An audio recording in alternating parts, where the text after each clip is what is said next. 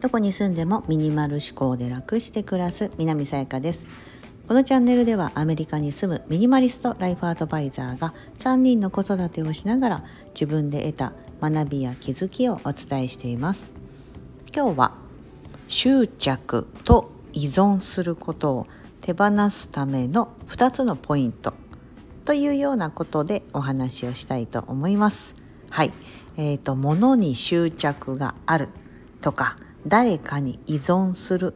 みたいななんかこう執着することだったり依存することというのはですね多分それが手放せるようになるとそういったことをやらなくなるとですねかなり自由になれるんじゃないかなと思ってて今日はその2つの言葉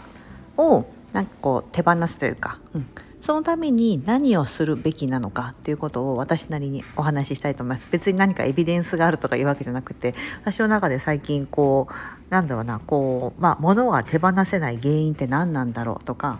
あとはそのまあ依存するってありますよね。結構依存するってなるとあの何か物っていうよりもどちらかというと誰かの人恋愛に対してその相手に依存してしまうとか、うん、なんかその人がいないと生きていけないみたいな、うん、ものの例で取るとそのものに執着があってなんかこのものがないとみたいな、うん。まあ、依存してるとも言えると思うんですけどなんかそういった執着とか依存とかってなんかこうどうしてもそのそれがないとその人がいないとまたは見えないですけどその地位や名誉とかもそうですよね、うん、自分のこの位まあその今ある地位を手放すのが嫌だ、うん、そこに依存している。そこに執着があるとか、うん、そういったこともそうですしお金に対するところもそうかな。執着があるとか。お金に依存してるとか。っていうことも言い換えれると思うんですけどもそういったこと手放せるようになったら楽だなってちょっと想像がつくと思うんですよ。あとは無意識のうちにというかあんまり普段から意識していないけどもなんかそういったことをやってしまってたりとか、うん、実はあこれって執着してたんだとか私はこの人に依存してたのかもしれないみたいなことがなんか気づけたりすることもあるかなと思うんですよでもその気づけた時にですねじゃあそれをやめたいと思った時に解決策が見つかってないとねあのなかなかできないと思うんですよ。うん、で私の中で2つポイントがあるなと思っててその2つのポイントは何かというと1つが代替案です。うん、代替案を常に考えておくということが1つ目でもう1つは自分軸自分の軸を持っておくこの2つだなって思うんですよ。例えばですけどじゃあ物が何か手放せない、まあ、思い出のものとか分かりやすいですよね昔もう今使ってないしこれから使う予定もないんだけどでこれがなかったらすっきりするって分かってるんだけどもどうしても捨てられないものがある。うん、何かこのものにどうしても執着してしまうとか、うん。うん、というので手放せないものがあったとします。うん、じゃあその ものがもしなくなった場合だあのその例えばですけどもねあの不意に何かですけどまた火事になったりとかしたらそんなものも置いてこう逃げなきゃいけないじゃないですか。自分の体が一番大事だから、うん、じゃそうなった時のこととか想定したそうなった時自分はどうするんだろうとか本当に失った場合って自分ってどうするんだろうみたいなこととかの代替案みたいなのを考えておくといいと思うんですよ。うん、でそしたらあじゃあ別にこのものとして持っておかなくてもなんかこうデータとして有形のものから無形にしてしまえばそのそういった恐れもなくなると思うんですよね。うん、なくなるって恐れをもうなくしてしまおうとか、うん。ね、写真で形に残ってる目で見える写真で残してるとなくなったりなくしたりとかあのする紛失する可能性があったり燃えてしまったりとか。ね、することがあるけどもじゃあデータとして残しておいてなんかもう心配性だったらなんかクラウドでこっちで保存ハードディスクで保存 CD で保存みたいな感じで してしまうと形としてはそのあのシュッとこうものすごいちっちゃくなったりとかめあのなくなるような状態になりますけどもちゃんと残ってますよね。うん、なんかそういった代替案みたいなのを用意しておいてそしたらその形あるものとしてはいらなくなることがあるかもしれないですよね。うんっていうようなことが例えば物の例で言うとあそれがあったりとかあとはそのまあ単純にそこまでいかなくっても何かこのこのものがもしなくなったらどうしようとか後で欲しいと思ったらどうしようとか、うん、っていうことがあったらもし欲しいと思ったらまた買えばいいやだったりとか、うん、なんかそのえーと、そもし買うんだったら今度はこっちのタイプを買おうとかそういった代替案もありますよね、うん、手放す時の基準として。あとはそのこれ今こっちがあるからそのもので代用しよう要は兼用しようとかいうことも考えられますよね、うん、すごいちっちゃな例で取りますとキッチンのツールでヘラ？ヘラをヘラあのヘラってあるじゃないですか。こうお好み焼きとかひっくり返すような。私関西人だから持ってるんですけどなんかあんまり出番がない。でもなんかいるかもいつかいるかもと思ってこう手放せなかった執着があったとか、うん、あの不安とかもそうですよね。うん、あった時もいやでもなんかそのシリコン製のやつでお玉とヘラの両方のいいとこ取りしてるようなあのあったりするんですよ無印良品で。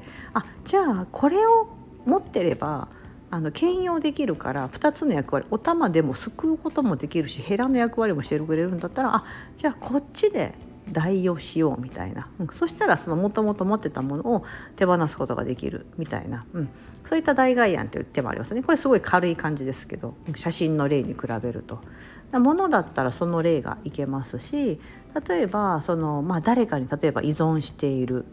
まあ、例えば夫婦関係とかも分かりやすいかな。私もあの結婚してる立場なのであの夫がいるんですけどももし相手が浮気をしたらとか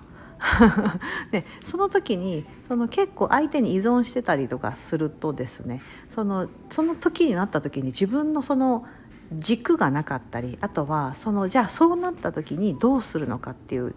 あの答えが持ってなかったりするとものすごくショックだと思いますしえどうしようってその時になると思うんですよね。うん、だったらそうなることがあるかもしれないっていうことを想定してあの何か自分の軸こうなったらこうしようっていう代替案プラス自分の軸として持ってた方がいいなと思うんですよ。うん、あの例えばじゃあ相手に浮気されたじゃあその時の自分の対処法で相手が戻ってくるか戻ってこないかによってこうあもし戻ってこないってなったら絶対こういうふうにしよう。戻ってくるってなったら私はこうしようみたいな、うん、そういうのが決まってたりあらかじめ決めてるとですね、うん、あの心構えって言ったらいいんですか？ね。あのしてするとあのそその時になった時にそのその道を選べるって言ったらいいんですかね？うん。自分の持ってる答え自分の軸によってそのその時にそのショックをあまりこうショックも軽減できるだろうし、うん、なんかその依存してるっていう考え方にならないかなと思うんですよ。うん、なんかもうこの人がいなくなったら困るみたいなあの仕事でもそうですよね何かそう一つのチームがあった場合もそのメンバーがいてそのメンバーのリーダーがいなくなってしまったらもうそのプロジェクトがあのニッチもサッチもいかなくなるっていう状態はあんまりいいチームじゃないはずなんですよ。うんね、だってどうなるか分かんないじゃないですか。だから誰しもがその情報を持っていてみんなでシェアしててもし何か誰かができないってなったとしてもみんなでそれをカバーできるっていう状態が、まあ、仕事としてはあるべき形だと思うんですがまさにそんな感じですよね。うん、誰かあのプロジェクトやってて一人の人に依存してる状態だとあの非常に怖い。うん、くなりますけど人間関係もそうですよね、うん、パートナーとの関係だったりとか彼氏彼女の関係とかもあと親子の関係とかもそうだと思いますが子供に依存してる親に依存してるってなるとですね、うん、人間は必ずねいつか死ぬっていうのがもうもう残念ながら決まってるのでもしそうなった時にってなると、うん、非常にあの苦しくなるのかなと思うのでその時にじゃあ自分はどうするのか、うん、っていう軸があってそのための代替案じゃないですけどもそのためにじゃあこうしようそうなったらこうしようみたいな方法をあらかじめ持っておくっていうのはあ私すごい大事だなと。これは何かをこう手放す時に非常に有効ですし依存している状態っていうのがあの結構苦しくなったりとか、うん、そこから抜け出せないっていうのは自分の軸がなかったりそのじゃあいなくなった場合とか亡くなった場合の何か次の案とかどうしたらいいのかっていう答えが出てないからだと思うんですよね。う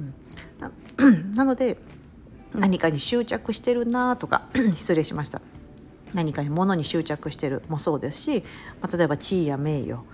うん、なんか今の仕事にとかもそうですけども何か執着がある、うん、あとはその誰かに依存してしまってるとか、うん、